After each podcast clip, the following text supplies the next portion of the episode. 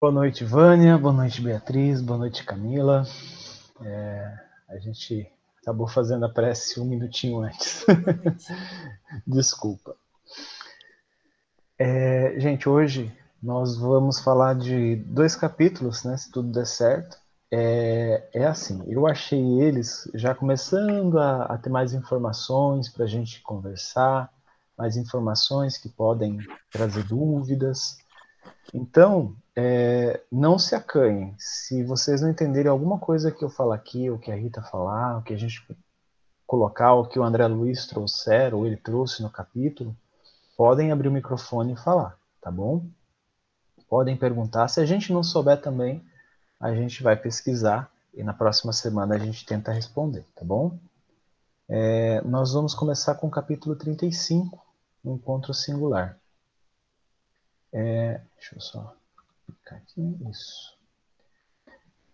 É, terminando a tarefa lá dos samaritanos, que a Rita comentou na, na última, no nosso último encontro, né? É, o André Luiz relata que guardavam seus apetrechos da excursão e recolhiam seus animais de serviço. Quando a voz de alguém se fez ouvir carinhosamente ao lado do André Luiz. E ele falou: André, você aqui? Muito bem, que agradável surpresa. É, é, aí ele fala que justo acanhamento dominou ele é, de, por completo, né? Quis cumprimentar essa, essa, essa entidade, né? Esse espírito que estava lá com ele, junto, trabalhando junto com os samaritanos. É, eu acho que é Salgueiro o nome, é isso? Silveira, Silveira, Silveira, né?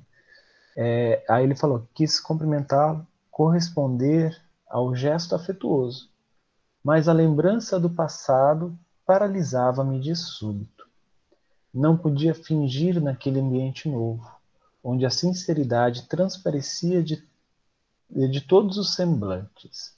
Foi o próprio Silveira que, compreendendo a situação, veio ao meu encontro. Isso quer dizer assim, é, eu acabei passando o parágrafo antes de comentar. Silveira, esse senhor né, que chamou o André, é, e o André reconheceu ele imediatamente.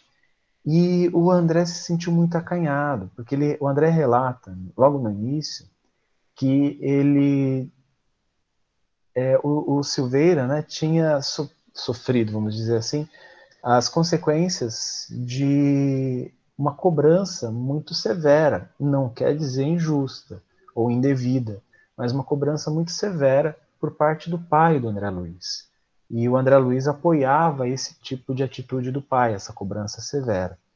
E aí André Luiz, né, já, é, já de posse de novos conhecimentos, de novos entendimentos, né, é, percebendo que Silveira já estava trabalhando junto com os samaritanos, resgatando espíritos lá no, no, nas esferas inferiores, né, que a gente costuma chamar de umbral, é, percebendo isso, André Luiz ele teve aquela é, paralisia, como ele fala aqui, ele ficou paralisado.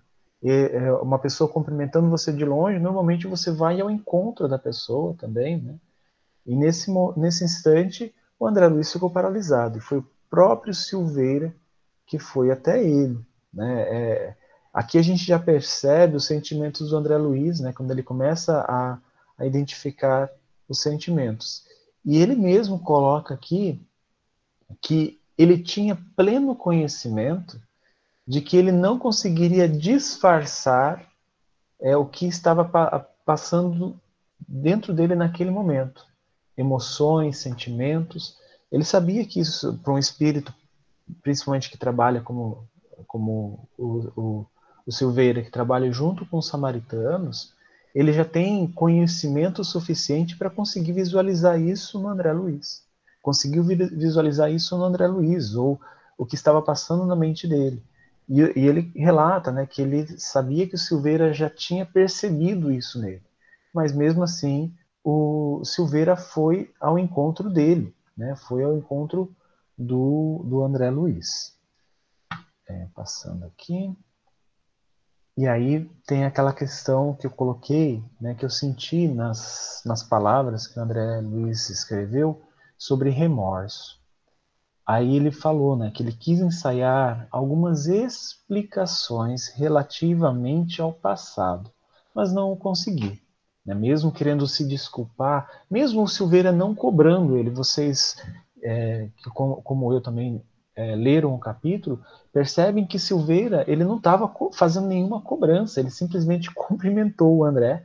Só que essa cobrança vinha do André mesmo, de, de posse de novos conhecimentos, de posse é, de novos entendimentos. Isso vem uma cobrança dele mesmo, né? E a gente percebe que a gente também é, faz isso conosco. Quando a gente adquire novos conhecimentos, é, o pessoal que começa a fazer o autoconhecimento né, na, na casa espírita, é, a gente fala do autoconhecimento, mas sem o martírio, sem olhar para dentro da gente e querer tipo que aquele sentimento não exista mais, ou que aquele sentimento que aconteceu, é, não, eu não posso ter, e começa a se martirizar pelo sentimento que você teve. Não é essa a ideia. Né? Então aqui ele começa a falar isso. No fundo, eu desejava pedir desculpas pelo procedimento de meu pai, aquela cobrança rígida, né, a, execução de notas promissórias, levando ao extremo de uma falência desastrosa. Naquele instante, eu revia mentalmente o clichê do pretérito. A memória exibia de novo o quadro vivo. Então, é, um médium vidente ou algum espírito com é, uma determinada, um determinado grau de entendimento, ele conseguiria ver isso como uma tela realmente, é por isso que eu coloquei esse, esse rolo de filme, né? É, ele conseguiria ver uma tela esses pensamentos, essas lembranças do André Luiz. Né? Então, assim, a gente vai falar um pouco mais à frente também, isso é questão de segundos, não é que o Silveira ou esse outro espírito que pudesse ver, ou esse médium, iria ver cena por cena. Isso tudo ia ser passado para esse espírito de uma vez. Não seria como se fosse uma, um streaming de, de, de, Netflix, que venha o filme né, vindo para a gente, a gente, conforme a gente vai assistindo, a gente vai passando. Não, isso vem de uma impressão única é, é, é uma coisa fantástica, né? É, é, isso acontece também com a mediunidade, mas lá, nesse instante, é aquele quadro vivo, é, o Silveira estava recebendo também. Aqui no, no, no capítulo não comentava, né? o Silveira foi muito discreto, ele não comentou se ele percebeu isso. Ele percebia que o André estava com remorso, é claro que ele sabia o passado, sabia tudo o que estava acontecendo, mas ele percebia que o André estava envergonhado, é, acanhado ali. Isso o Silveira você consegue perceber na, na, descrição de André Luiz que o Silveira conseguia perceber, né? Ah, sim. E agora é, ele começa uma lembrança da é, esposa que foi esposa aqui na terra do Silveira né, que parece que era uma mãe dedicada aos filhos. E o Silveira, ele, é, aqui na Terra, né, o André começava a lembrar disso, né, vendo igual um filme. É, aqui na Terra, o Silveira adoeceu, por isso que ele não conseguiu cumprir as obrigações, né, com as obrigações é, junto ao pai de André Luiz, das promissórias. E a mãe, e essa esposa dele, né, ele, o Silveira ficou acamado, e essa esposa foi lá interceder é, pelo marido, junto à mãe de André Luiz, né? Porque talvez como mãe ela conseguiria perceber, né? É, um, um, afeto maior, um, um, um, entendimento maior, uma empatia maior, porque o pai do, do André Luiz, né? É, pelo que ele relata aqui, era conhecido como ser sendo rígido nos, nos negócios, rígido naquilo que fazia, né? Tanto que ele menciona que é, é, negócios fica de um lado e os tratamentos pessoal, de amizade, de outro. Então ele separava bem isso.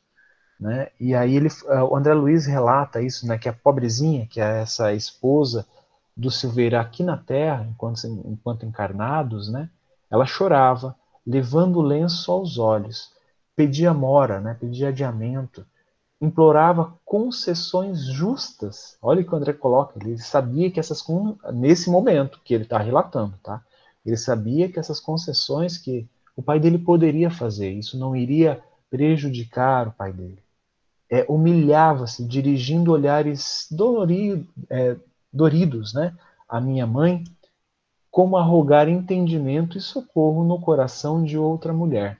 Talvez pela sensibilidade que as mulheres têm a mais do que os homens. Né? Elas têm uma visão muito mais sensível né, que a maioria dos homens. Não é, não é preto no branco isso, mas a maioria das mulheres tem essa sensibilidade maior do que a maioria dos homens. Né? Então, ela, André Luiz relata que ela buscava isso. Eu não sei se eu coloquei, mas André Luiz, quando foi consultado pelo pai, ele falou que o pai estava certo, né? Porque o pai falou para essa, essa senhora, falou não, negócios, negócios, amizade à parte. Então eu vou executar sim. E aí ele executou as promissórias. Eles tiveram que foi levou à falência, né? É, como o André relata aqui. E o André Luiz, é, ele meio que chancelou a decisão do pai. Não, meu pai está certo, minha mãe está errada. Né? Então, isso é, o André Luiz deixa bem claro nesse, nesse capítulo.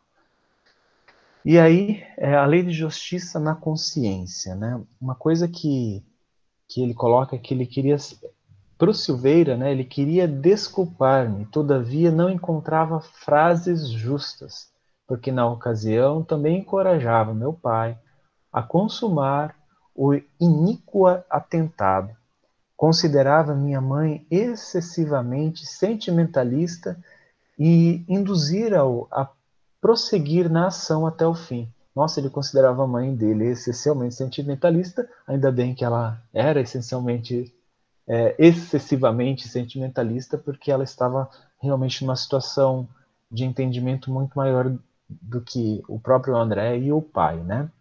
Não queria saber se os outros sofriam, não conseguia enxergar as necessidades alheias.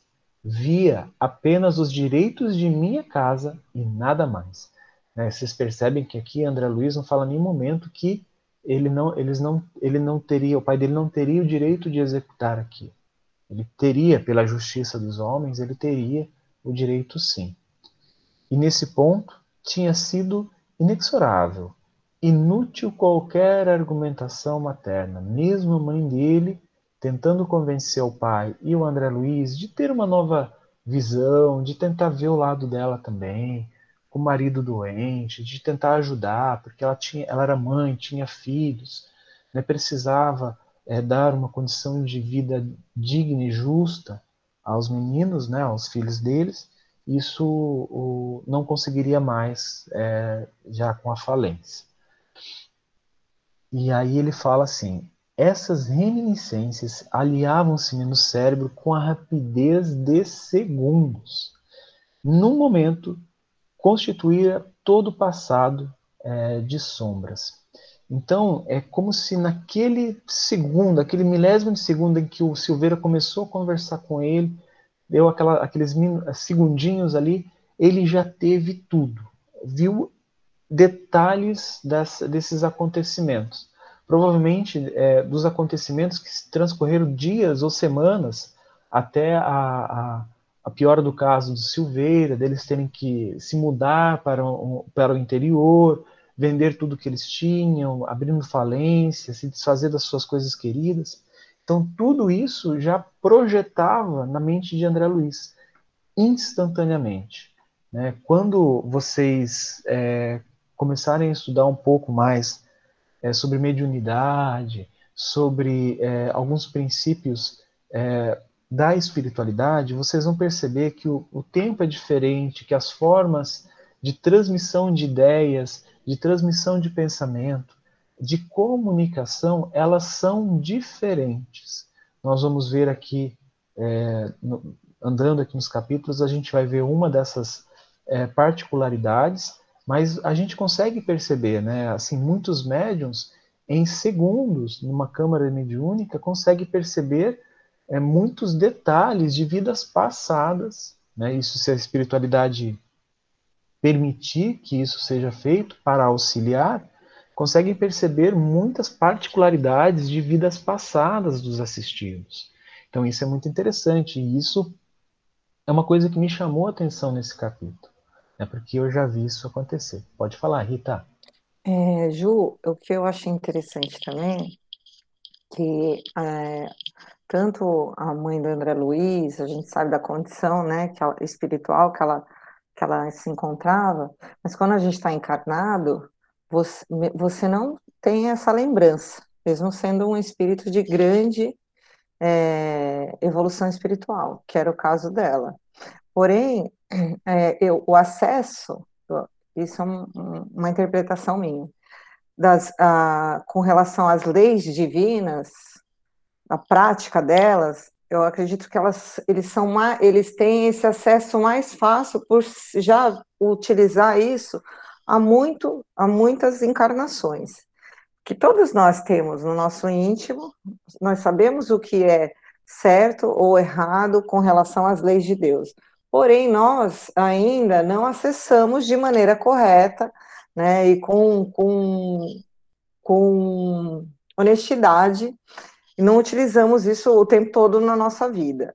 E eu percebo, é, lendo algumas obras, né, além de André Luiz, que nos núcleos familiares a gente sempre vai ter um espírito, pelo menos um, normalmente é um só, né? que ele é como se ele é, fosse utilizado como um, uma alavanca mesmo para puxar o resto da família para essa ascensão espiritual, para que através do exemplo de conduta dele e de, da maneira como ele vive a vida e, né, como ele age nessas situações, igual ao caso da, da mãe do André, é que a, os outros da, do núcleo familiar vão começar a perceber que precisam mudar para poder alcançar também essa clareza. É óbvio que a gente percebe que a maioria não consegue, como foi o caso de André Luiz e dos do pai dele. A maioria acha que é, é, essa, esse tipo de pessoa ela é, ela é ingênua, né? Tá perdendo o tempo dela. Mas isso é importante a gente observar isso. Quem no núcleo da nossa família, né? Às vezes não, não é nem tão próximo a nós, mas do núcleo familiar que nos, nos projeta para frente, para o crescimento. É, isso é muito interessante mesmo, Rita, porque Emmanuel fala né, que Deus se manifesta através das pessoas e das ações. Isso quer dizer, tudo aquilo que acontece na nossa vida, ao, ao redor da nossa vida, ou que as pessoas nos falam, ou que as pessoas agem, é Deus, é a espiritualidade conversando conosco, mostrando exemplos positivos e exemplos não negativos, né? Mas por quê? E aí é bom que você me lembrou disso, porque eu coloquei o título desse, desse, desse slide, Lei de Justiça na Consciência. Porque a gente consegue perceber, como você falou, a mãe do André Luiz já tinha, é como se fosse um acesso em banda larga às leis divinas o tempo todo. Ela vivia envolvida em suas atitudes em lei divina, né? na, na lei de justiça, a lei de amor, a lei de caridade.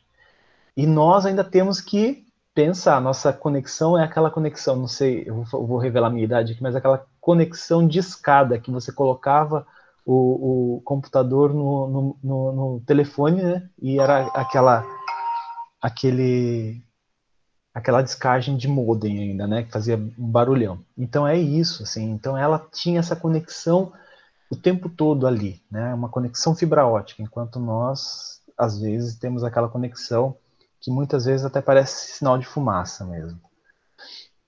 E a, e a percepção do samaritano, a percepção do próprio Silveira, né? Que ele começou a perceber que o André Luiz estava travado. Não iria, né? Não iria, aquilo ali não ia sair daquilo.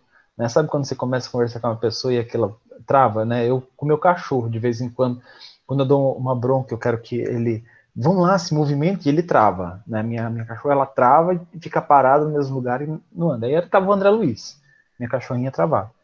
Aí o Silveira falou assim, ó, é, Silveira identificou-me o constrangimento e apiedando-se, talvez, do meu estado íntimo, estava vendo, estava transparente para o Silveira, ele procurou se afastar, abraçou-me cavalheiras, opa, cavalheirescamente, bem cavalheiro, né, vamos dizer assim, e voltou ao trabalho ativo. Então, isso voltou aos afazeres lá dos samaritanos. E aí, André Luiz é, foi até, na, voltou, né, depois de ter tomado uma atitude ali, né, voltou para Narcisa e contou o que aconteceu.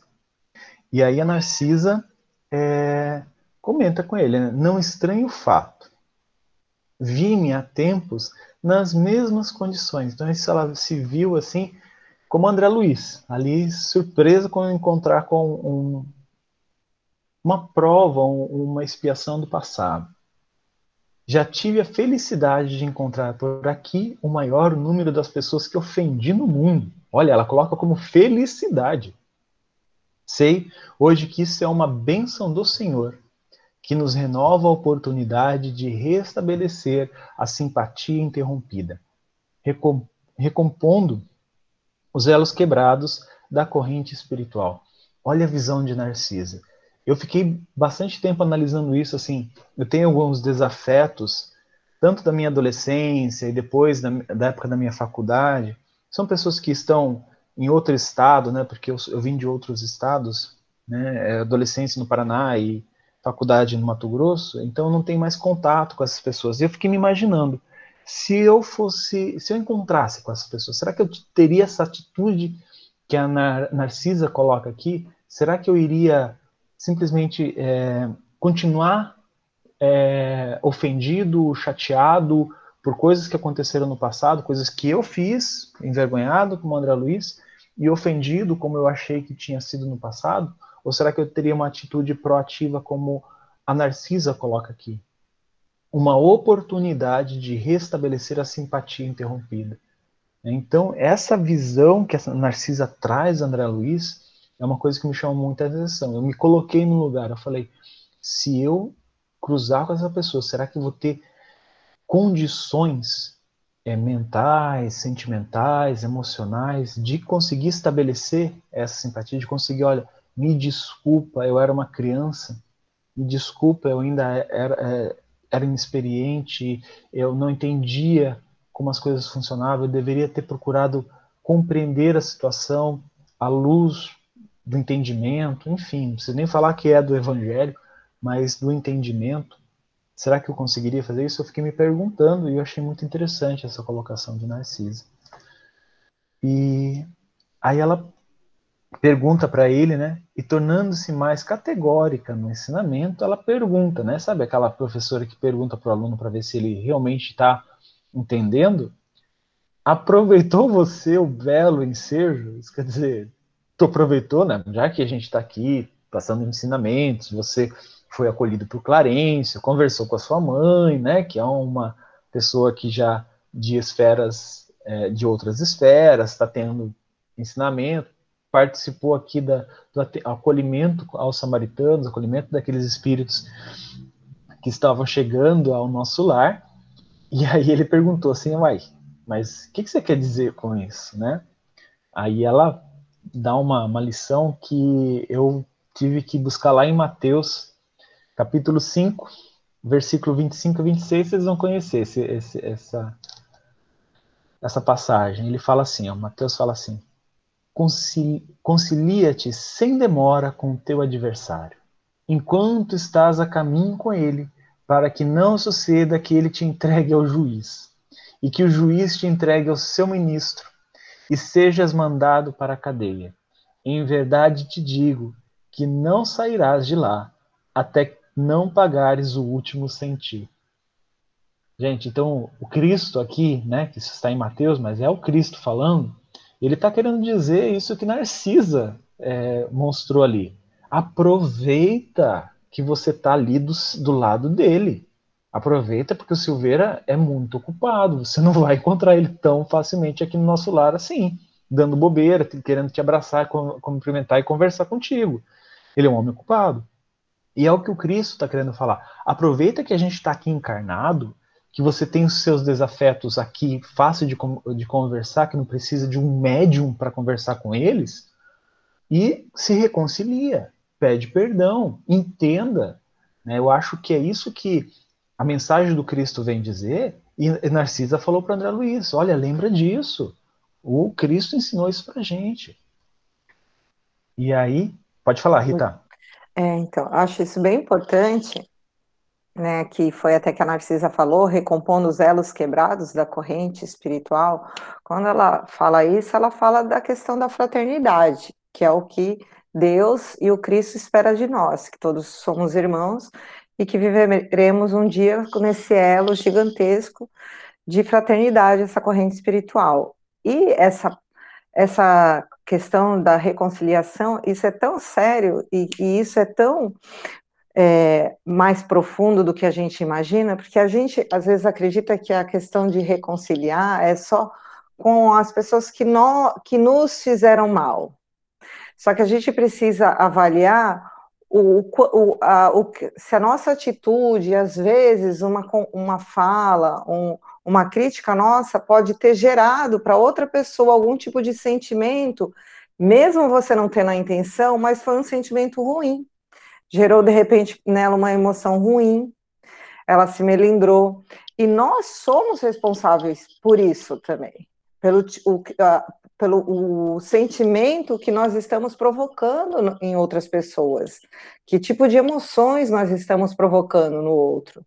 E aí eu lembro de Estevão, né? Que se a gente for pensar lá do Paulo Estevão, não é possível que Estevão tinha algum, alguém para se reconciliar, né? Que foi assim, e tinha, tanto que ele voltou anos depois, com a ajuda de Emmanuel, e foi atrás desses elos aí que ele precisava é, se re, é, recompor.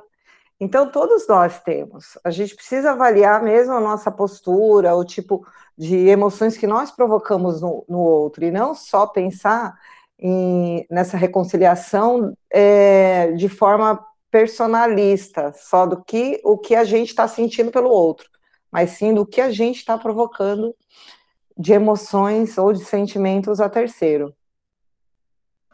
Muito bem colocado, Rita, muito bem colocado. E aí, é, a, a, Narcisa dá uma explicação, né? Dá a lição para ela, para André Luiz, né? Ela pergunta assim, ó, desculpou-se com Silveira? Olhe que é grande é, felicidade reconhecer os próprios erros, já que você pode examinar-se a si mesmo com bastante luz de entendimento, identificando-se como antigo ofensor não perca a oportunidade de se fazer amigo. É isso que a Rita acabou de falar. André Luiz não participou, ele mostrou que ele não participou daquela conversa com o pai. Ah, foi uma atitude do pai, já tinha decidido, o pai já tinha fechado e falando para a mulher, a mulher já provavelmente já tinha sido é, se retirado da casa, da residência deles, o André Luiz só concordava com aquilo. Ele não pode não ter falado nada, mas ele concordava. E ele coloca-se na qualidade o André Luiz de ofensor. Vá, meu caro, e abrace-o de outra maneira. Ele tinha abraçado o Silveira, mas aqui é, é mudar a atitude, inclusive do abraço. Para quê? Para mudar a energia que eu estou passando para o Silveira. Eu, eu, quando o André Luiz abraçou o Silveira, que tipo de energia, tipo de sentimento, que tipo de envolvimento ele fez com o Silveira? De remorso. Peraí, travei, não quero e agora ela fala: abrace-o de outra maneira, envolva-o de outra forma. Aproveite, aproveite, aproveite o momento, porque Silveira é ocupadíssimo e talvez é, não se ofereça tão cedo outra oportunidade.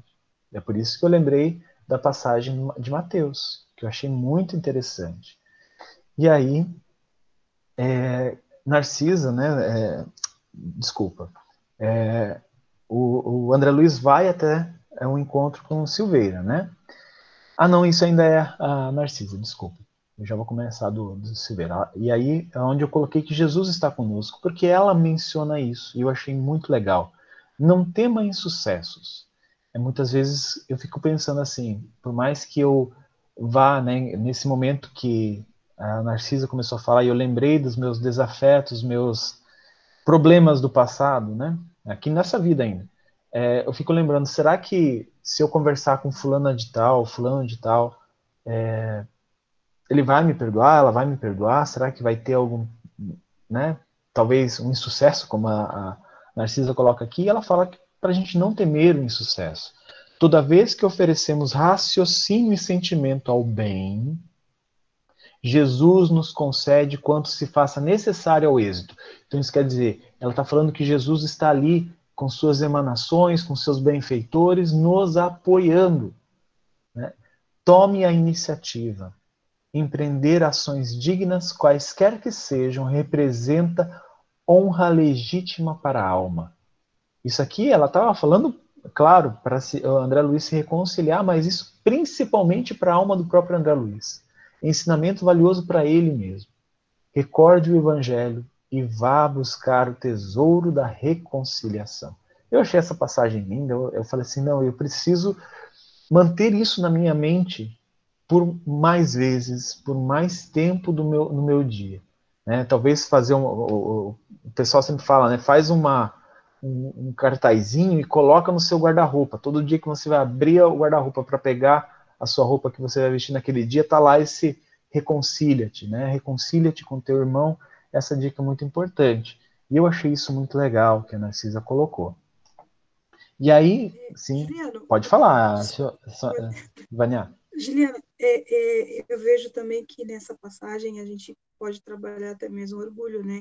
Porque muitas vezes a gente se sente é, é uma dificuldade de ir lá e trabalhar essas questões. Então, é uma passagem que te abre os olhos para que você trabalhe alguns sentimentos que não são tão bons assim como você, né? Nessa questão do reconciliar-se. Exato, Vânia. Uma coisa que todos nós temos, né? É, é, eu demorei muito para perceber o quanto eu era orgulhoso. E é óbvio que eu me vendo nessa situação que eu falei, né, de tentando de cara a cara com as pessoas do, do passado, você acha que eu não pensei assim, mas será que eu não vou estar tá me, né, me, me desmerecendo, me tornando menor, porque eu acho que eu sou uma grande pessoa, um grande ser, um ser infalível? Né? Então, esse, essa questão, esse, essa briga, esse jogo com orgulho vai acontecer. Só que a gente não pode esquecer que até mesmo Jesus lavou os pés dos discípulos. Então, assim, ele dando o exemplo de humildade, é aquela coisa de ser humilde sempre, porque a humildade é que vai fazer o nosso orgulho ser trabalhado para se, se tornar uma potencialidade dentro de nós. Pode falar, Rita. É, eu, e eu acho que o caminho, é, você deu o exemplo, que eu acho que é uma preocupação que a gente tem mesmo, de falar, ah, será que eu não estou me rebaixando? Não, a gente tem que pensar por uma outra perspectiva, que a gente vai estar renunciando, porque esse é o caminho. O caminho, esse é o tipo de renúncia que o Cristo nos pede. Renunciar ao nosso orgulho, renunciar à nossa vaidade, ao nosso ego. Aprendendo a renunciar, a gente começa a aprender, de fato, começar a entender a humildade, né? Então, eu acho que a gente, quando, toda vez que a gente tem que rever essas coisas, não, eu vou pedir desculpa, eu vou, eu, apesar de eu estar sofrendo ainda, mas eu vou renunciar ao meu orgulho, esse é o primeiro passo. E no começo a gente vai sofrer mesmo, é óbvio, porque a gente não está treinado para isso, né? Mas é, é, treino, gente, é disciplina. Com o tempo, isso começa a viver, fazer parte da nossa vida e ser uma coisa que é simples e que, e que a gente faça com tranquilidade, sem essas preocupações. Ótimas colocações, gente. E aí, quando é, André Luiz chega, né, ele vai correndo igual uma criança. É, isso aqui é para minha, minha minha interpretação, tá? vai correndo igual uma criança lá encontrar o Silveira, e aí ele é recebido. É, o André não vacilou. Correu ao encontro de Silveira e fal, falou-lhe abertamente, rogando perdoasse o seu pai, e ele próprio, as ofensas e os erros cometidos. Então, o André Luiz é, doou-se ali, né, como, como agiu, como a Rita disse, com humildade, para aquele orgulho, né, que provavelmente estava paralisando ele, fosse deixado de lado. E aí o Silveira dá uma lição linda, né, de compreensão, de empatia, de é, ânimo para o André Luiz, né, que eu acho que nessa posição, é, se a gente um dia chegar a ser a posição de um Silveira, a gente também tem que ter isso em mente, né, que a gente não pode rebaixar porque senão é, todo perdão, todo aquele entendimento, tudo aquilo é perdido. porque o nosso orgulho falou mais alto. Aqui, é, Silveira dá uma, uma lição para a gente de empatia, de entendimento. Ele fala assim: ora, André, quem haverá isento de falhas? Acaso poderia você acreditar que vivia isento de erros? Isso quer dizer, Silveira já tinha uma, uma, um entendimento maior, né? Porque talvez estava no plano espiritual mais tempo, talvez tinha bagagem de vidas passadas que foi recordada mais, por, né, naquele, naquele momento por mais tempo. E aí ele fala: além disso, seu pai foi meu verdadeiro instrutor. Devemos-lhe, meus filhos e eu, abençoadas lições de esforço pessoal. Sem aquela atitude enérgica que nos sub subtraiu as possibilidades materiais, que seria de nós no tocante ao progresso do espírito, isso quer dizer, quando foi retirado toda a possibilidade material daquela família, eles se entregaram às as, vamos dizer assim, as verdades espirituais. Se voltaram a Deus, se voltaram ao Evangelho, foi o que eu entendi aqui. Né? Então, a, eles re, resgataram essa possibilidade espiritual. É, renovamos aqui todos os velhos conceitos da vida humana. Nossos adversários não são propriamente inimigos, e sim benfeitores. Não se entregue a lembranças tristes. Trabalhemos com o Senhor, reconhecendo o infinito da vida. Que lição linda, né? Então, ele entendeu André Luiz, abraçou e deu o exemplo de humildade, falando: André, nós todos estamos aqui juntos. E esses entendimentos de que é, os mal, assim, as coisas que nós consideramos mal na nossa vida, que são males, que são provas difíceis, a gente é muito difícil a gente enxergar da maneira que um benfeitor enxerga, como uma possibilidade, como um, um, um né, esses adversários como benfeitores. É muito difícil a gente enxergar as coisas dessa forma, gente. É, eu, mesmo eu, eu, tendo essas informações até um tempinho ali, né, talvez mais que uma década, ainda mais é mais difícil, gente. Eu já recebi essas informações lá quando eu era católico, na minha, na minha, na minha adolescência, minha juventude. E olha, não é fácil a gente incorporar isso na nossa vida, é, em ser assim. A gente está intelectualizando, a gente está estudando, está achando isso aqui maravilhoso. Mas a gente também tem que lembrar de agir dessa forma, pelo menos intelectualmente, tá, gente? Não estou falando para vocês de uma hora para outra agir sentimentalmente assim, porque eu, eu, eu percebo que existe uma diferença entre você agir intelectualmente, aquela externo por fora, né? Não, beleza, André, não, tranquilo. E por dentro tá assim, mas olha só. Né? Então eu acho que esse mais olha só é sentimento. Então a gente precisa agir também com sentimento. Essa é a minha meta. Né? Eu vou tentar, eu quero fazer assim, mas por enquanto eu vou tentar que o meu intelectual seja assim, não, beleza, né? Tranquilo, pô, tá, tá, tá suave. Né? Mesmo que lá o meu, meu íntimo, os meus sentimentos estejam assim, você vai deixar isso acontecer? Não, não, é o meu orgulho, né? Óbvio. Pode falar, Rita. Ô Ju, então, é, no caso do Silveira, pelo que eu, eu, minha interpretação foi que essa questão que ele sofreu através do pai do André serviu para que eles dessem um salto mesmo de evolução espiritual. Então ele fala que ele, ele e a família, né, renovamos aqui todos os velhos conceitos da vida humana. Então a gente precisa é, observar a vida e, por exemplo, esse momento atual que nós estamos vivendo, provavelmente grandes, uma grande maioria das pessoas darão um grande salto no progresso espiritual. Então a gente precisa encarar as dificuldades que nós temos é, na vida, grandes dificuldades mesmo, né? Não essas dificuldades do dia a dia. E no caso do Silveira, ele estava doentado, precisava dos recursos e foi, ficou sem nada. É, como isso, olhar com outros olhos, sabe? Se isso não está sendo uma oportunidade divina que está nos concedendo de é, darmos grandes saltos com, no nosso progresso espiritual. Exato, Rita, exato. E continuando, ah, terminei, né? Então eu tenho 20, 10, 20 minutos para terminar o capítulo 36, tá, gente? Só que eu não vou terminar porque ele tem bastante coisa.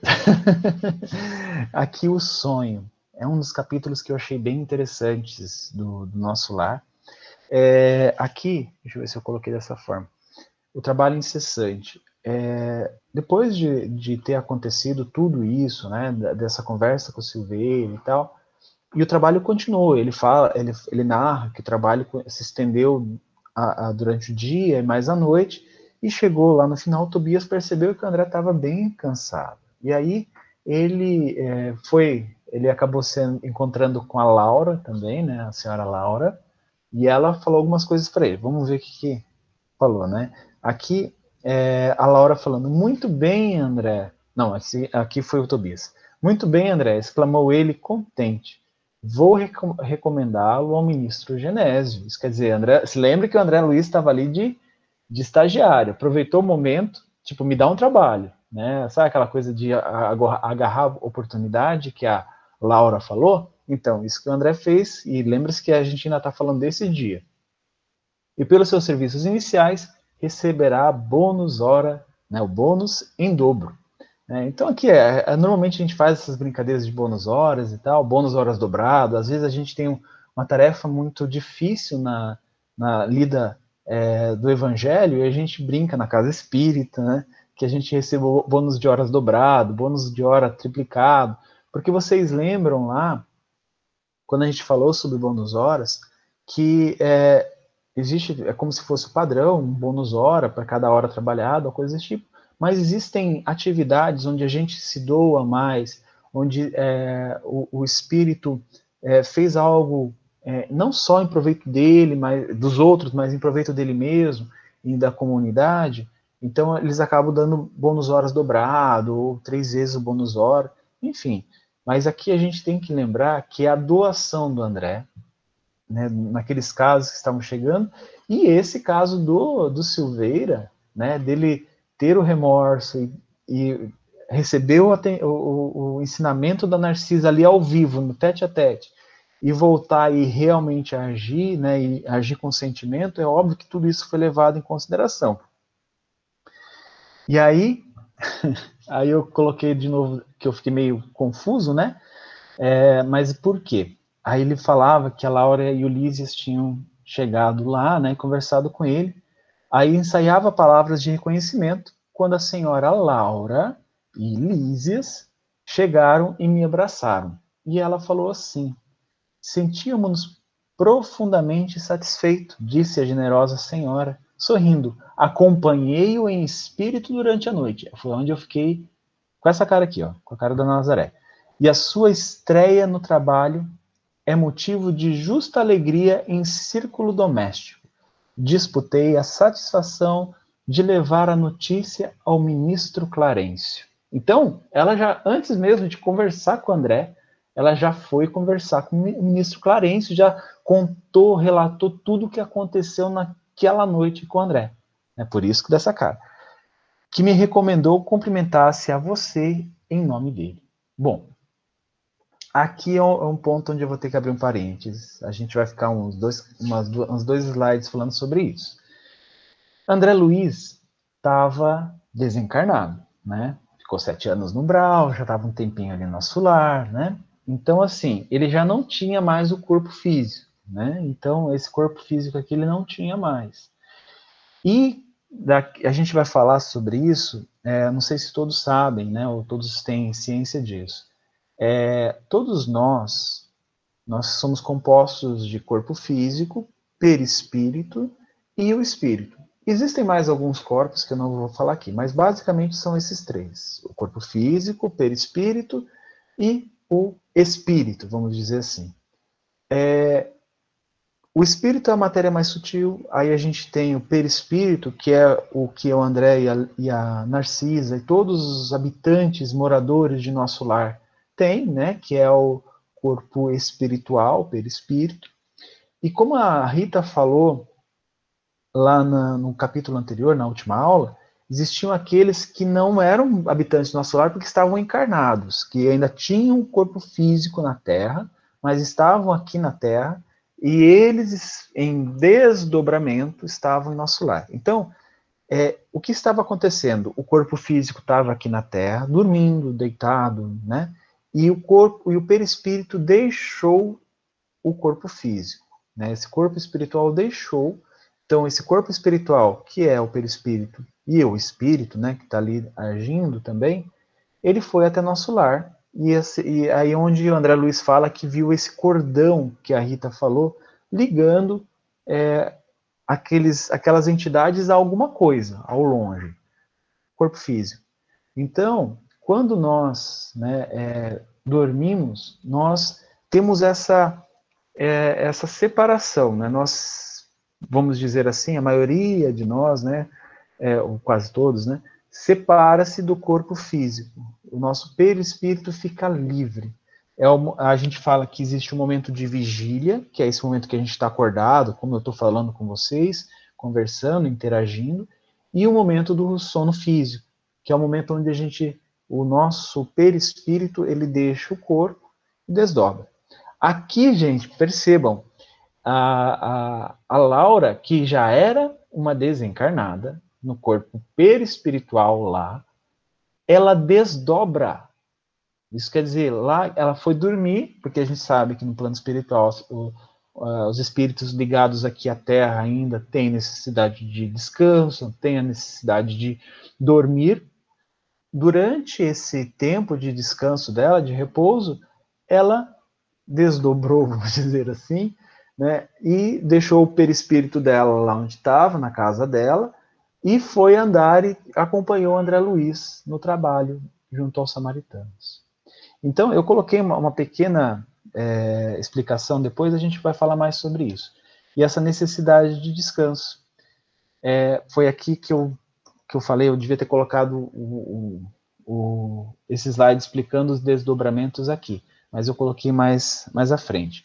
Mas aí, então, André, é, a, isso aqui eu só quero chamar a atenção que a, a dona Laura falou isso, né, que ela acompanhou o André, André Luiz durante aquele expediente dele. Tanto que ela foi relatar para o ministro Clarencio, que era aquele que estava acompanhando André Luiz a pedido da mãe dele.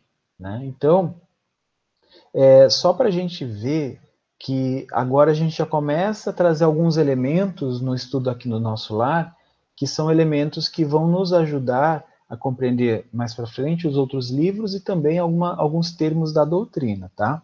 Então, se vocês tiverem qualquer dúvida disso que eu expliquei, é só abrir o microfone e perguntar. E aí, sobre a necessidade de descanso, que eu falei que a Laura também precisava descansar, né? Então, foi durante o repouso dela que ela foi acompanhar André Luiz. Só que o André Luiz não percebeu a Laura, né? Não, não viu, não identificou a Laura em nenhum momento lá naquele é, na, durante o expediente dele ali na, nas câmaras, né?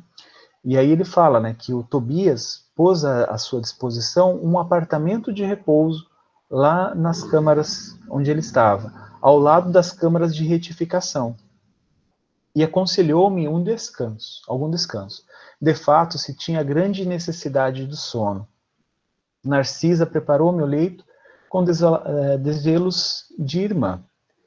E aí ele fala que recolhido ao quarto confortável e espaçoso, orei ao Senhor da vida, agradecendo-lhe a bênção de ter sido útil, a proveitosa fadiga dos que cumprem o dever, é, o dever e não me, me deu o ensejo de qualquer vigília desagradável. Então, assim, essa oportunidade de trabalho durante esse expediente foi ótimo porque ele não usou pensamento ou, ou coisas desse tipo para fazer coisas negativas. Ou talvez, né, você lembra que ele sempre estava muito ligado à questão da família, à questão de, dos informes terrestres.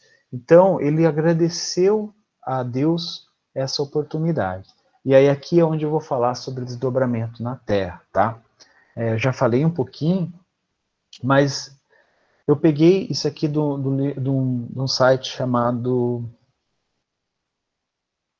Vivência Espírita. Eu acho que é isso, eu acabei não colocando, mas eu devia ter colocado. E ele fala assim: ó, desdobramento é a capacidade que todo ser humano possui de projetar a consciência para fora do corpo. Aquilo que eu estava falando sobre o perispírito e tal, utilizando-se dos corpos sutis de manifestação. Aí tá. Esses corpos sutis são aqueles, aquilo que eu falei, o perispírito, juntamente com o espírito. Né? Então, o corpo físico fica descansando e acontece isso que a gente está vendo aqui, né? que é essa é, separação, né? como se um corpo sutil é, se projetasse. Né? E aí, no, é, aí ele, ele separa, né? aqui ele separou dois tipos de desdobramento. O desdobramento natural, a pessoa desloca-se do corpo sem o concurso da vontade e não compreende como isso aconteceu. É o sono, gente. Né? Eu, eu, lembro de uma vez que eu fui dar aula do, no básico de espiritismo, no segundo ano, eu acho, e falar sobre sono e sonhos. E a pessoa me falava muito disso. Ah, eu não sonho. Por que, que eu não sonho? Por que, que eu não, não sonho? Ah, mas eu não, não, faz anos que eu não sonho. Na verdade, né, todos nós, nós desdobramos. Muitas vezes, né, assim, é, os espíritos nos falam que esse sair do corpo durante o descanso é necessário para o espírito, para que ele expanda suas potencialidades, porque no corpo físico todas as nossas potencialidades elas ficam, é, vamos dizer, eu não gosto dessa palavra, mas aprisionadas, limitadas. E quando nós desdobramos, nós abrimos de acordo com o nosso merecimento e as nossas capacidades morais é, amplia-se o nosso campo de visão, audição, todas as nossas potencialidades. Então parece que os espíritos nos falaram que nós precisamos disso. Eu não lembro em qual livro, provavelmente está no livro dos espíritos, falando sobre isso, e no livro dos médiuns, mas falando sobre essa necessidade é, do desdobramento enquanto encarnados aqui na Terra. E aí, como ele coloca aqui esse concurso da vontade, isso quer dizer, a gente desdobra, a gente vai dormir, não quer dizer que eu vou dormir, lá dormindo eu falo assim, não, agora eu vou desdobrar, vou, desdobrei. Não, não é bem assim. Isso é natural, isso acontece. E é nesse momento, e muitas vezes, a gente é onde a gente consegue ter percepção do que a gente fez é, durante o sono. Então, eu estou livre, meu perispírito está livre, eu vou para onde eu quiser. Vamos dizer, mais ou menos isso, né?